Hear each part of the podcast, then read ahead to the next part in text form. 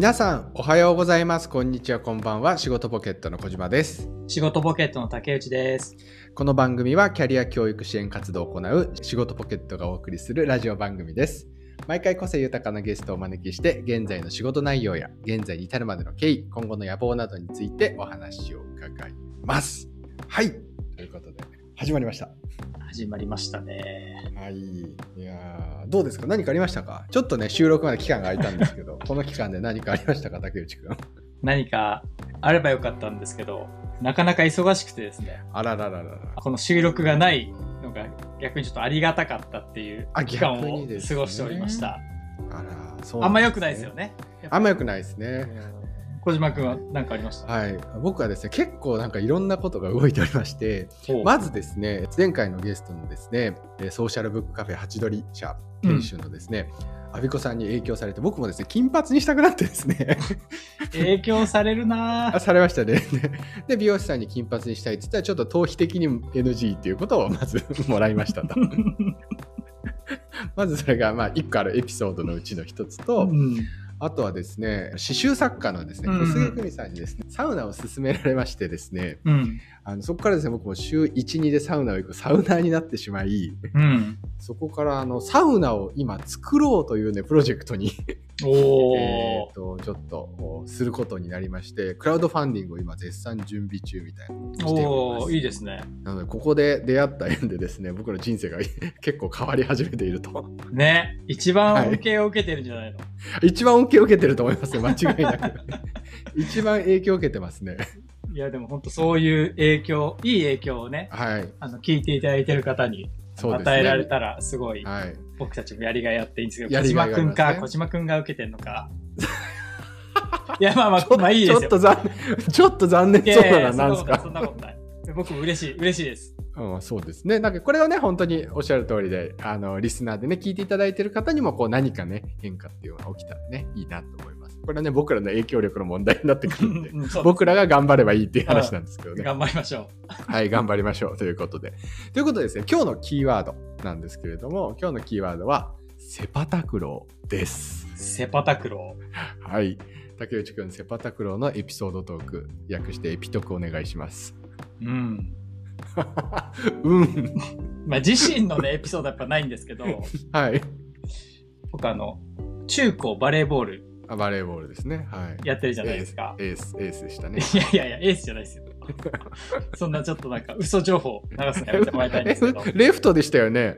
レフトの時もあるけど、なんか周りが成長してっていうか上手くなっていくんで。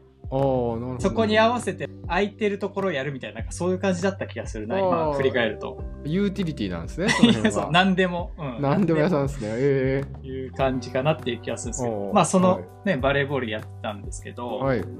高校のバレーボール部が、バレー経験者ってなかなかいなくて、ああ、そうなんですね。まあえ僕、僕経験者だったから、まあ、なんか最初多分、なんかレギュラーとか多分なってたと思うんですけど、周り全然いなくて、ななぜかわからないんだけど、サッカー経験者がすごい多かったんですよ。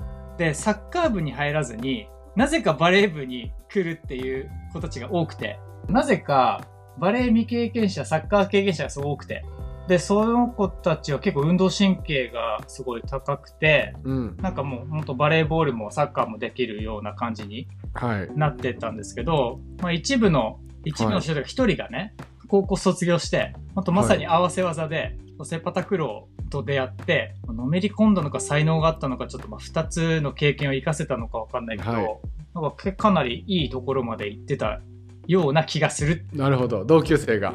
同級生は。まあ、同級生とかは僕の同級生でもありますからね、一応。そうそうそうそう。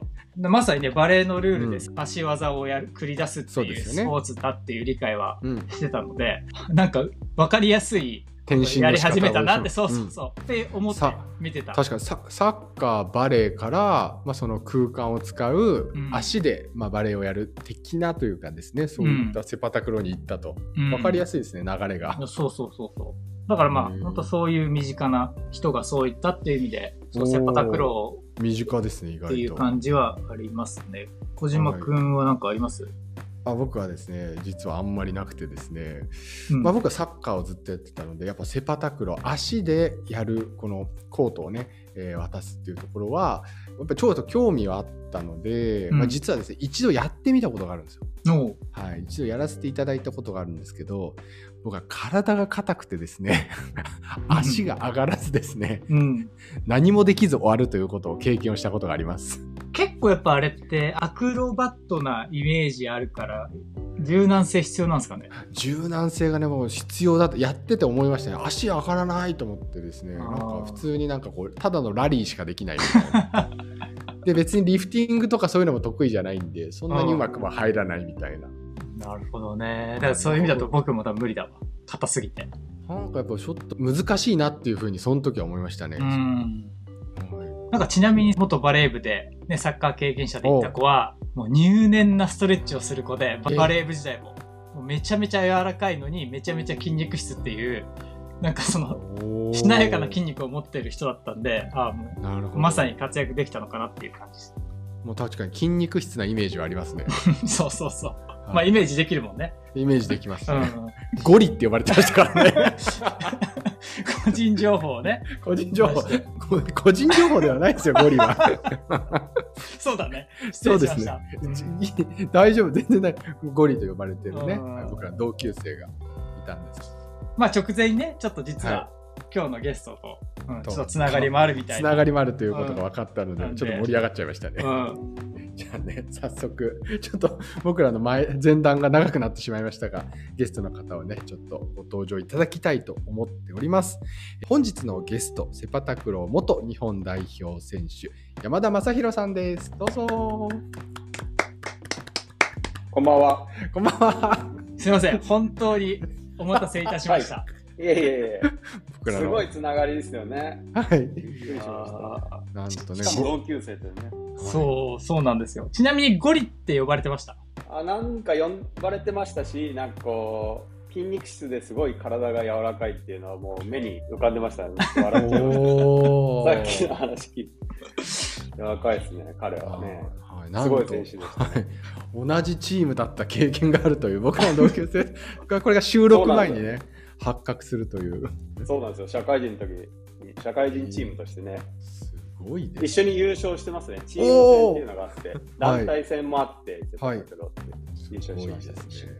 はい一気に親近感がね、ちょっと。一気に出ました湧いて、ね湧いてしまいました。ね。いや湧いてしまいましたね。ちょっと深めに、はい。深くいろいろお話を聞いていきたいなと思うんですけど。はい。と思います。はい。はい。ではですね。はい。よろしくお願いします。では山田さんのご経歴を紹介いたします和歌山県和歌山市生まれ、えー神奈川県横浜市育ち。高校卒業後日本体育大学へ進学。2001年大学在学中にセパタクローに出会い翌年に日本代表として世界選手権に出場されます。2010年2018年には同じく日本代表としてアジア大会に出場しそれぞれ銅メダルを獲得。また所属クラブにおいても全日本選手権および全日本オープン選手権にて6連覇を記録されなんと日本一の称号を30回も獲得されました。その活躍からテレビ出演や数多くの講演会などにも登壇されています。現在はこれまでのキャリア経験を生かしメンタルとフィジカルの整え方を多くの方に伝えていらっしゃいます。ということはい、ありがとうございます。凄まじいですね。凄まじい強すぎですよね 強すぎるというなんか印象を受けましたけどね、まあ、ここのプロフィールにはね書ききれてないんですけど日本代表も20年間を経験されているというところで本当にまあレジェンそうですね。やレジェンドと言っても過言ではないという。そんなぐらいですね、日本代表も。ということでいろいろその、ね、キャリアだったりっていうところも聞いていければと思っております。はい、はい。ではまず初めになんですけど、まあ、現在のお仕事内容またはですねこのご活動内容についてちょっと教えていただければなと思うんですけども。はい、えっとですね、あの紹介いただいたように、えっとですね、日本代表の、まあ、経験を生かして、メンタルとフィジカルの整え方を伝えているのと、あと、今、川崎に住んでるんですけど、はい。川崎の地域の、ね、学童保育を手伝ってます。はいはうい。ん。はい、が主な仕事ですね。はいうんこうセパタクローとしての活動としてはどういったことを今はされてるんでしょうか？えっとですね、えっとまあ、一線を退いてというか、コロナの影響であまり試合というか、せうん世界大会とかもなかったりとか、あ国内の大会はちょくちょくあるんですけど、はい。一度ちょっと強豪のずっと一緒に優勝させてもらったチームを退いて、新しい舞台を作ろうとしています。うん。チーム作りをしたいと思ってますね。おおなんとはい、創設チームの創設を今考えられているということですね。そうですね、ずっと、まあ、強い、もう日本代表経験者とうん一緒にセパタクローをしてきたので、はい自分がい一歩引いてというか、若手を育てたいなと思って、うんはい、チーム作りをしてます。なるほど。ちょっと最初にメンタル、フィジカルうんうんであったり、その学童っておっしゃってたんですけど、メンタル、フィジカルという意味だと、まあ、ある種スポーツトレーナーみたいな感じがそうですね。一つですか？あもう、なんかあの、アスリートの心の使い方も一般に落とし込めるので、うんまあ、コーチングという形で、ああ、なるほど。いろいろそういう悩みを聞いたりとか、うんうんうん。っていう感じですね。どういった方がこのコーチング、トレーニング受けられるうん感じなんですか、自己実現というか、なうんうん何かこう悩んでて模索している人、具体的にっていうか、心の使い方とか、うん。そのゴール設定の仕方とかうん。を教えられる感じですね。うんで結構ビジネスマンとかが多いんですか？そうですね、幅広いですね。へえ。と受けてみたいね。小島くんまた受けてみたらまた、またなんか違う目標が見つかるかもしれない。いやいや本当ですね。僕も本当メンコンタルまサルとかしてるからね、いやいやいや、いやメンタル弱いんですよ。マジでね、ちょっと今、あの、ダイエットで走ってるんですけど、本当に、本当に走るのが辛くて、はい、もう泣きそうですよ。そうなんですね。はいそれをだからどうやったら楽しくするかっていうのを、心の使い方で持っていくっていうか、フォーカスの仕方で持っていったりとかっていうのを教えられる感じですね。へーこの学童っていう方もちょっと聞いてみたいんですけど、これははい。もうちょっと具体的にというか、どういうなことをやられてるんですか、うんえっとですね、あの、2時半ぐらいに小学校が終わった子供たちとかうんうん。を、まああの、その、共働きで、子供がそのままお家に帰れない子供たちがいたりする中で、まあずっと学童って昔からあると思うんですけど、うんうん、そのうんありますね。子供たちをお預かりして、まあ一緒に遊ぶ感じですね。別にスポーツに限って教えるわけじゃなくて、本当にそこは子供たちが好きなことうん。をやりながらっていうのを手伝ってる感じ。へー。まあ大体僕がうん。行けば、はい。みんなあの体の上に乗ったりっていうか、じゃ俺をジャングルジムにして 人間ジャングルジム。そう、本当そんな感じですよ。もう毎毎回筋肉痛で。いや僕も学童クラブ通ってたので、すごいイメージが。同じく、あ同じくです。はい。そうなんです。え、そうなんですね。僕も学童っ子でした。鍵っ子だったんで。うんああそうだいやそうそうそう。そうですよ鍵。はい、鍵っ子学童にいましたね。そういうこと。なんかこう、あの学校内であうんお預かりといううんかするうん。施設もあって、そこからなんかそれぞれ選べるんですよね。英語の学童があったりとか。そういう、そういう中で、えっと、うちのその学童は、うん。えまあ自由な感じで、えっと、うんその下の、えっと、2階にあるんですけど、1階に音楽教室があったりとか、ー。へえ。まあそこから水泳に習いに行くとこと書いたりとかして、ううんん。で子供たちが自由に遊べるような感じでお預かりをしてる感じ。おー懐かしいですね。本当に懐かしいですね。うんなんかちょっと思い出しました、いろいろと。いろいろ遊んでいただいたなと。そうなんですね。なるほど。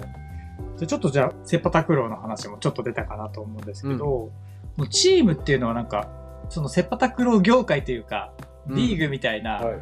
なんか全体像をちょっとうんうん聞いた上で、確かに。その中のリーグのチームを作ろうとしてるとか、なんかすいません、素人にもわかるような。構造えを説明をいただけるとすごいありがたいです。はい。えっとですね、実際、えっと、僕がややってきた20年間、セパタクローが日本に入って、まあ、30数年なんですけど、はい。うんまあ、その中で今までリーグはなかったんですよ。うおんーはい。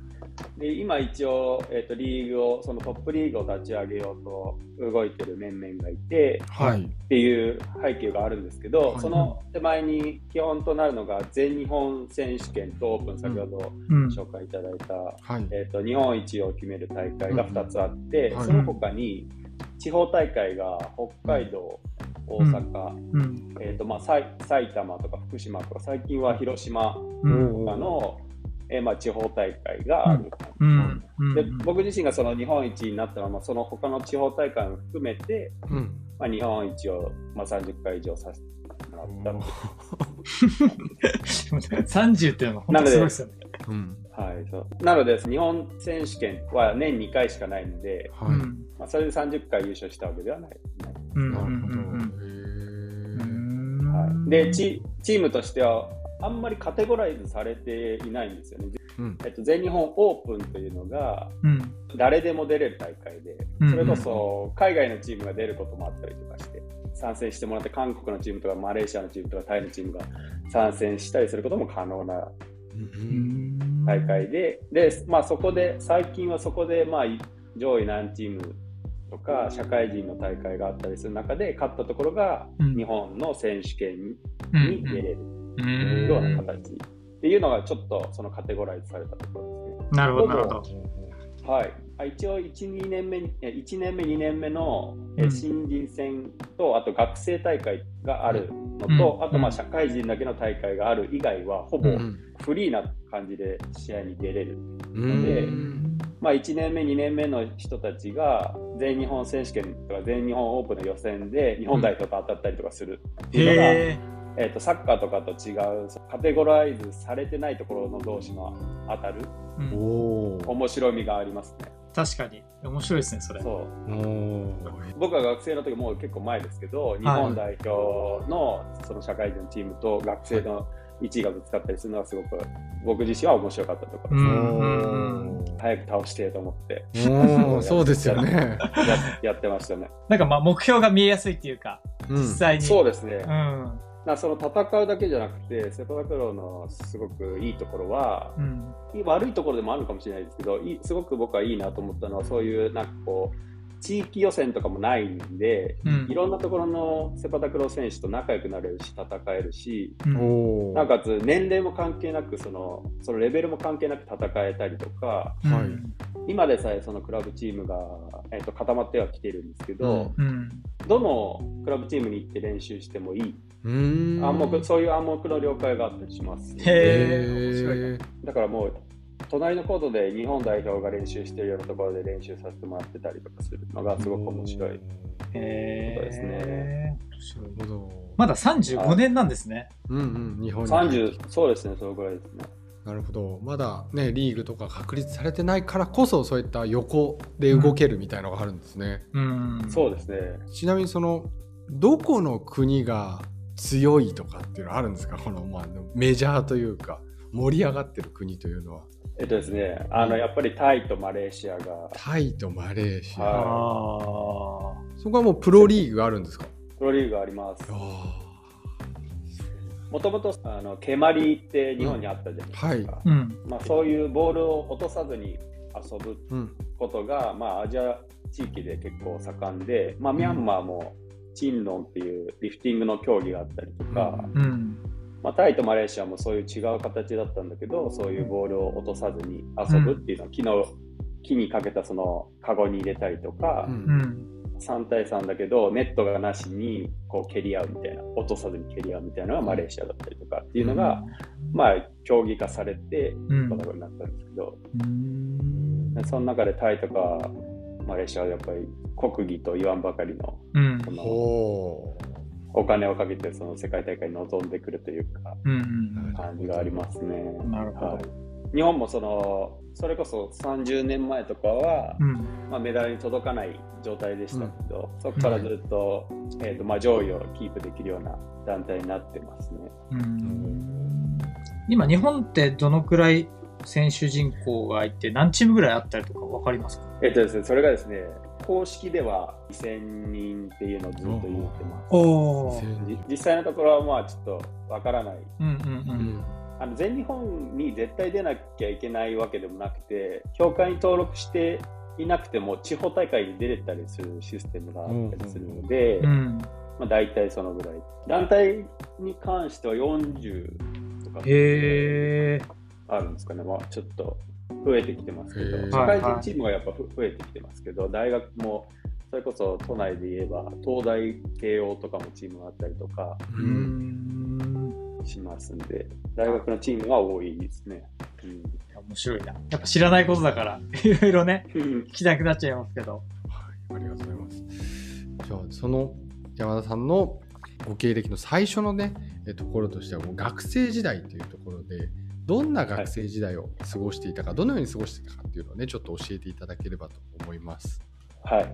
えっとですね、うん。その質問を聞いたときに大学しか浮かばなかったんですけど、大学の時は、まあ、朝練しに行って、で、まあ、授業寝て、うん。昼、昼ご飯食べてすぐ練習、みんなで昼練して、うんはい。で、まあ、午後の授業をするじゃないですか。はい。まあ、それも一応寝て、はい。で、で夜練習しに行ってましたね。っていうん感じでしたね。そんなことばっかり4年間そんな感じでしたね。もうじゃあもうセパタクロー一色の大学生活。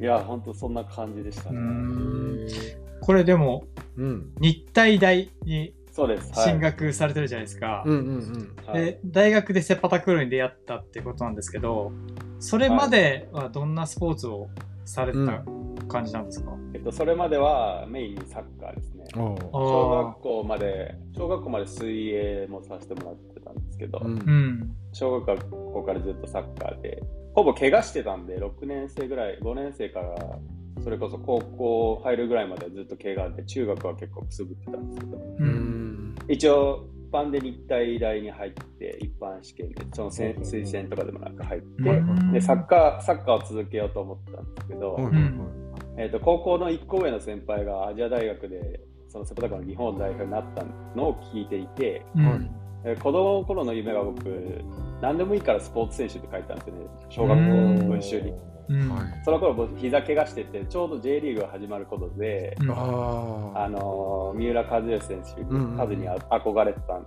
で、うん。そう書いたんですけど、まあうん、膝が痛いし、そんなにこう周りにマリノスのチームの選手とかがいたりとかして。まあ、慣れないと自分で思ってたし、親にも、あなたはそんな一握りの人にはなれないのよって言われたんですよ。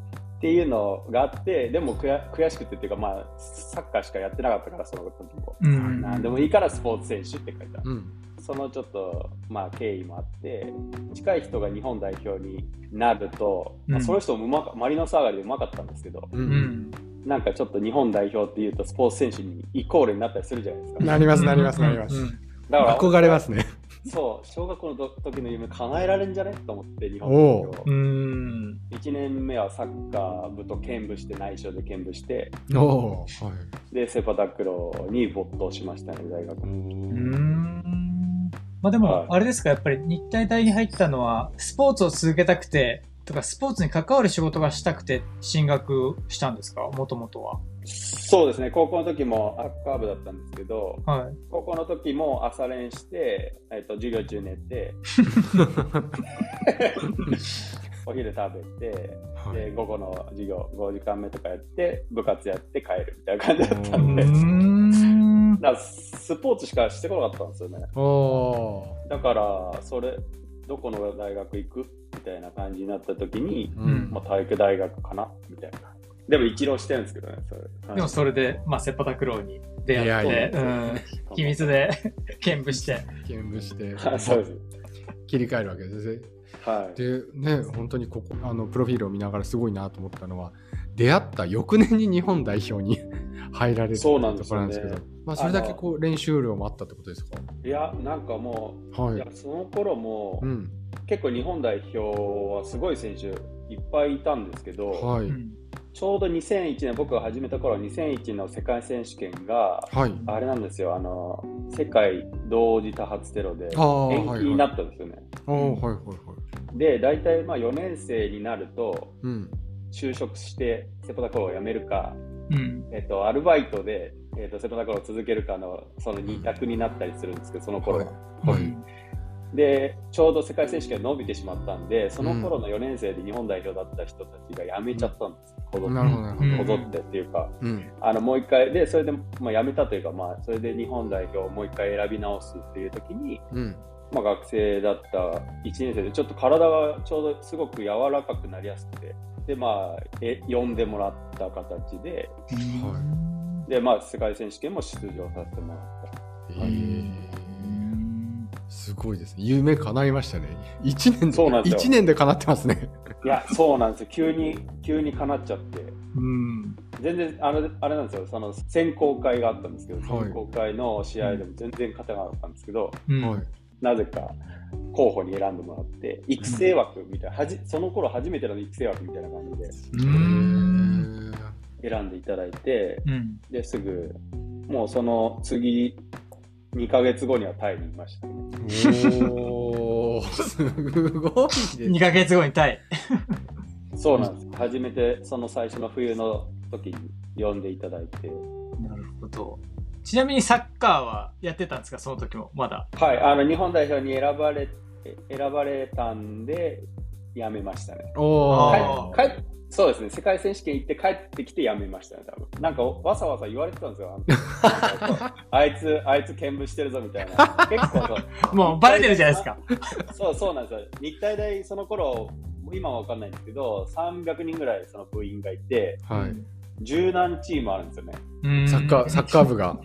そう。で、だから、トップ5のチームとかトップ3ぐらいのチームは大体もう推薦で入った子たちで、なるほど僕なんかはだからもう 10, 10番とか9番とかにいて、おーおーおーおだからみんな練習終わった頃に始まったりとか、すげえ早いタイミングで、うん。そのちっちゃいことを使わせてもらってだけだったんで、結構なんか、なんだかなって感じだったなるほど。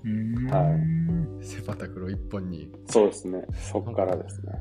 その世界選手権に出た時とかってなんかこうはい思い出というか、その時のなんか感情みたいのって何かありますか？ありますあります。あのですね、はい。ま初めて確かはい。チーム戦で日本がドイツに勝った時なんですよ。はい、うん。セパタクローでドイツに勝った。それはすごいことなんですか？そうなんですよ。それまでは、はい。えっと、一応そのその頃、セパタクローってさその頃は3人でやるスポーツはい。がメイン、今もそうですけど、3はい。人がメインなんですけど、うんまあ、トップ3がいて、もうその3人は世界で勝てるけど、他が勝てなかったうん。みたいななるほど時で、でそれでチーム戦って言って 3×3 のチーム戦、団体戦で、3チームで世界でそう勝ち始めたのがちょうどその頃で、おおすごく嬉しかったですね。その喜び方とかそういう話を聞いてたので、うん。はい。まあやっぱね身長差とかもありますもんね。そうです海ね。外の選手と比べると。でかいですね。すごくでもタイの選手は細い人人が多かったへりえ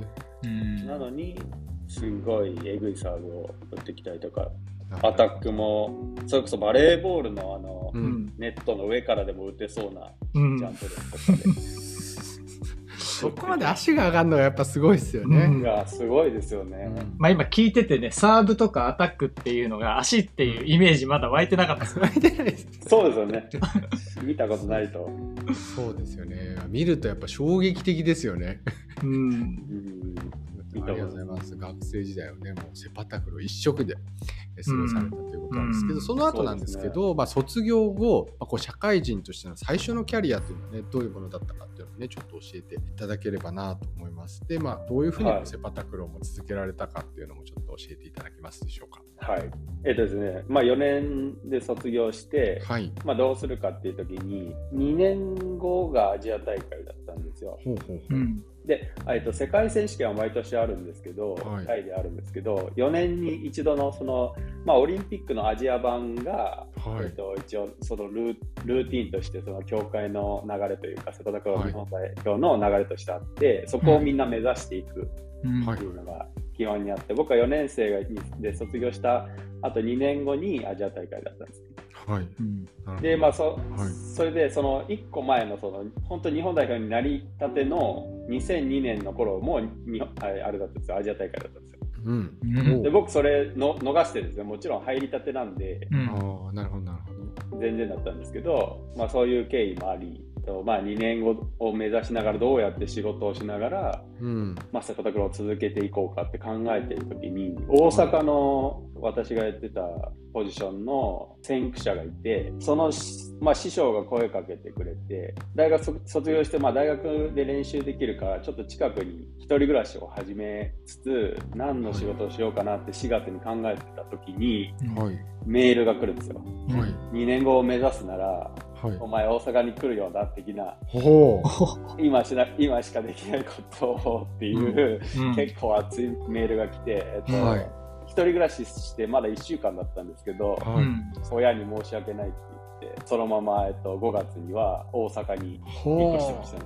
う。うんって。いう経緯があって結構その,、まあ、そのその方はずっと僕のその合宿の時に声かけてくれてたんですよ。うん大阪はあんまりその頃今は結構いますけどうんあの選手もいなくてですごくまあ目にかけてくれてたんですけどちょっと冗談半分で聞いてたんで大阪来るよなみたいな感じでうん聞いてたんですけどちょっとがガチめなすごい熱いメッセージをいただいてもうこれは行くしかないと思って、ゴールデンウィーク明けてすぐ大阪に引っ越してうんっていうのが、まあ、社会人のセパタクローのスタートでしたね。スタート。はいで、結局、まあ、セパタクローじゃ、まあ、食べれうん。ないような状況だったので、はいはいえー、と初めてやった仕事はじ、まあ、社会人として初めてやった仕事は、コナミのスポーツクラブで働いてました。ほう、なるほど。うんでも、コナミのスポーツクラブだけじゃや生計を立てられないので、建設現場の荷上げ、ほお風呂あるじゃないですか、お風呂だけ。はいはい。あれをそのマンションで運び上げたりとか、あのはい床材を運び上げたりとかする仕事を力仕事ですね。うんそうですね。えっと1現場いくらみたいな感じなんで、はい朝早く出て、うんその現現場行って終われば終わりみたいな。まあ、なんでそれを選選んだかっていうと、はい。日本代表、今もちょっとあるんですけど、はい。自腹で行かなきゃいけないっていうのは、うんはあ遠遠征に。そそうなんですよ。ああ、そうなんですね。あ今です今でさえ本当にたくさんの方々とか、まあ、スポンサーうん。の、えっと、皆様にあの応援していただいてうん、協賛がついてたりするんですけど、その頃はまあほぼなかったので、んみんな自腹で世界選手権に行くっていう感じでした。どんな一日一週間の生活スタイルだったんですか、その頃は？えっと、基本、よ練習は夜なんですね。体育館、小学校とかの体育館を借りて、えっと、大体練習するんで、仕事終わった人とかが小学校に集まって夜練習する。7時、うんえっと、9時ぐらいですね。で、それに合わせて、まあまあ朝仕事場に行って、まあコナミも早かったんですよね。朝動くおじいさんおばあさんとかいたりっていうか、まあ、うんうん。あれですけど、うん。いたりするんで、6時半に、えー、と開店するお店だったんで、まあその時間とか、6そう、6時に、だから5時半とかに起きて、6時に行って、そういう準備とかして、で、だなんで早く上がれるみたいな。なるほど。へで、まあちょっと休んで練習に行くっていうスタイルでしたね。え。で、お金、お金が貯まったらタイに修行に行ってっていうことを繰り返してました。タイに修行。そうなんですよ。タイに修行というのは具体的にどういうことをされるんですか？えっ、とですね、タイ、うんあのい日本のことをすごく思ってくださる、そのタイの、今はタイの女子の代表のコーチをしていはい。る人がいるんですけど、その方のお家に泊まらせていただいて、はい。もう庭がコートだったりするんですよ。うーん。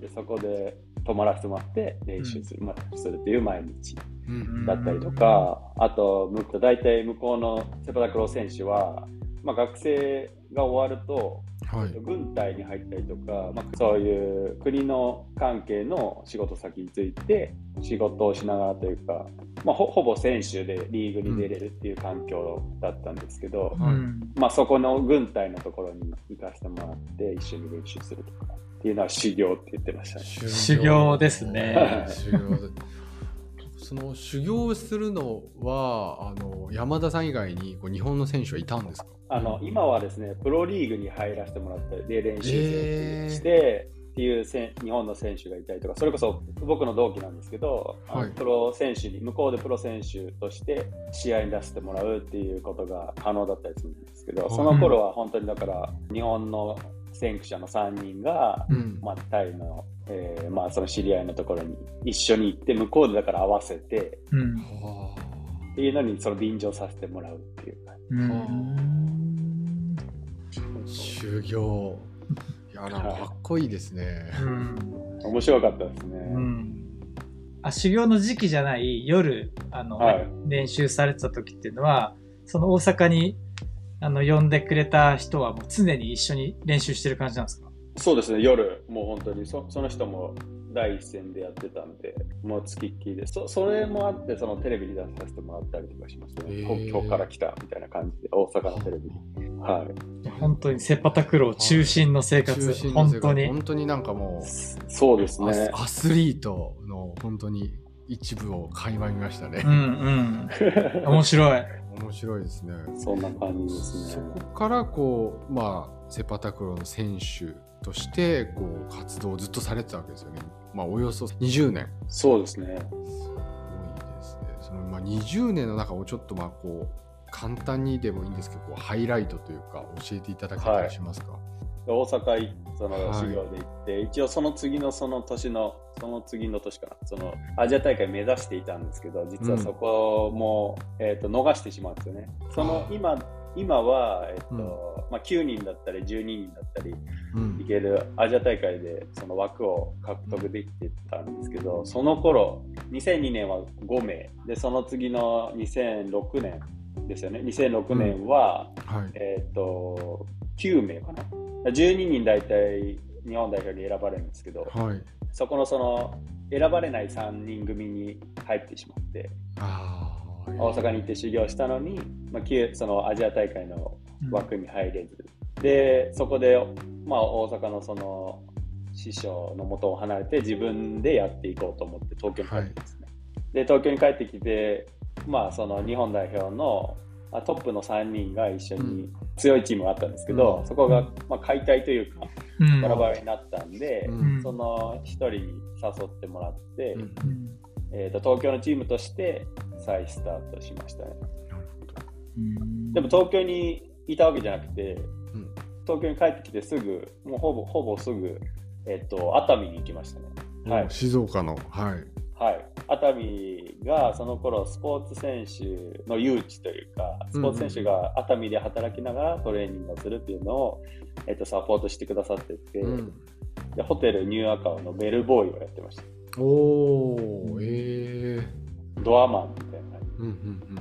じで、まあ、そそこはでも僕男子1人だけだったんですよね、はい。1年間。うん。女子が3人チームで来てて僕だうん。僕1人だけで。で、えっとまあ、大会の前に東京に帰ってそのチームの先輩と合わせて全日本に出るみたいな感じだったりとかをしてました。なるほど。で、まあ、静岡にそのその次の年に違うチームに入れたのでうん。またそのその頃にそのセパタクローを応援してくれる企業が増えてきてて、えええー7年ぐらいの時ですね。うん。まあ、企業のその社社会人というか本当に会社員としてセパタクローを続けられるっていう環境がその頃できてきてえでそのとその時に沼津のチームにうん。いさせてもらってっていうのをやってましたね。でも結局その、うん。あれなんですよリーマンショックであはい。企業がそのスポーツを応援できなくなるっていうちょうちょうど時期だったんですよ、ええうん。それそれこそ陸上のチームも廃部になったりとか、うん。そういうのが相次いだ時なんですけど、うん。セパタクローも一応なんかまあちょっと,、えー、と国内の大会は応援できるけど海外のに行くのはみたいな感じだったりとかそういうなんかこう条件変わ変わっちゃったんで、ちょっとうん。まあそれはちょっと違うなと思って東京に帰ってきました。はい、2008年とかで帰ってきてでそこから結構一人でどうやったらうん。あの稼ぎながらセパタクローができるかなみたいなことを考えてました。はい。帰ってきてやったのは、はい。あれなんですよ。豆腐の引き売りをしてました。豆腐？豆腐屋さんってあのラッパラッパ吹くやつですか？そうですそうです。プープーってあの街で最近少ないですけど行商って言って、うん。ラッパを吹きながら夕方歩いてきてお客さんがちょっと集まったりとか今そのトラックでトラックでちっちゃい軽トラで回ったりとかするとこもあったりすへるそれをリアカーでリアカーで引いてはいと豆腐を朝詰めて リアカーで走っていってその地域で担当の地域で売って帰ってくるっていうのをやってましたね。うんで、まあ、セパタクローもこう続けながらみたいな感じですよね。はい。でそこからまあ東京のチームでそういった活動をずっとしていってっていう形ですね。そうです。えーそこからこの、えー、と今にどうつながるかっていうのをちょっとお伺いしたいんですけどこうメンタルとフィジカルを整えるだったりとか、うん。まあ、今活動っていうところなんですけど、こうどういうふうにこのつながっていったんでしょうか？選手から。えっとですね、あの、まあ豆腐の引き売りは結構そ、ちょっと個人事業のチックで自分で売り上げを決められるというか、はいはい発注発注を自分でして、うん。えっとまあだからその手前にそのもう先先週というか行くところに次この曜日に来るからって言って予約をもらったりとかできる仕事だったんですよ。うはいはいはい。んっていう感じでややってて、そのパン作りができたんですね。チラシを配りながら豆腐,、豆腐をセパラトーでやってるんですって応援してくださいうん、ってなるほど。えっていうのは結構面白くてややってたんですけど、あの、リアカーを引いて、豆腐を売りながら夕方まで売れないと帰れないみたいな。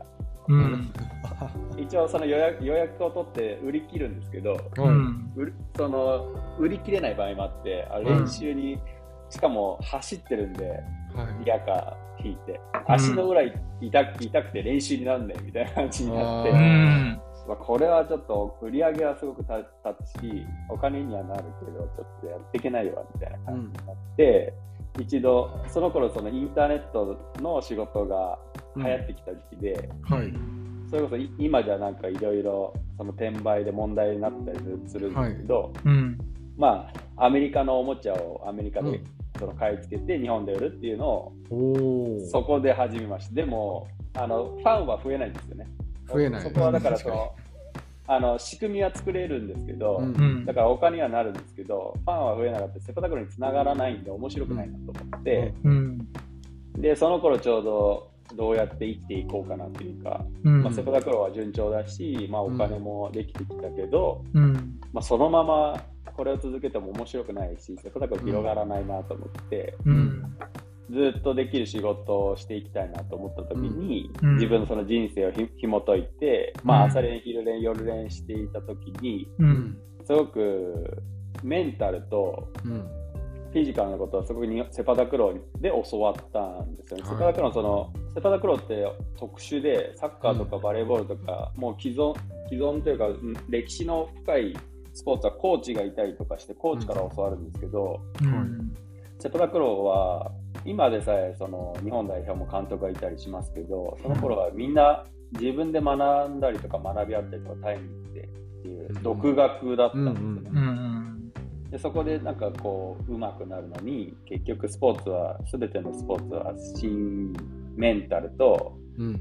フィジカルが大事なのでそこをすごく勉強していて、まあ、うん。それをちゃんと教えてあげたりとか、うん。僕自身はその中学時代に怪我をすごくいっぱいサッカーできない時時期があったりとかして、はいそれを克服して日本代表になってるので、うはんまあ、そういうのを伝えられたらいいなと思ってそこからそういうことを、まあ、一般の人もそうですし、まあい。うん。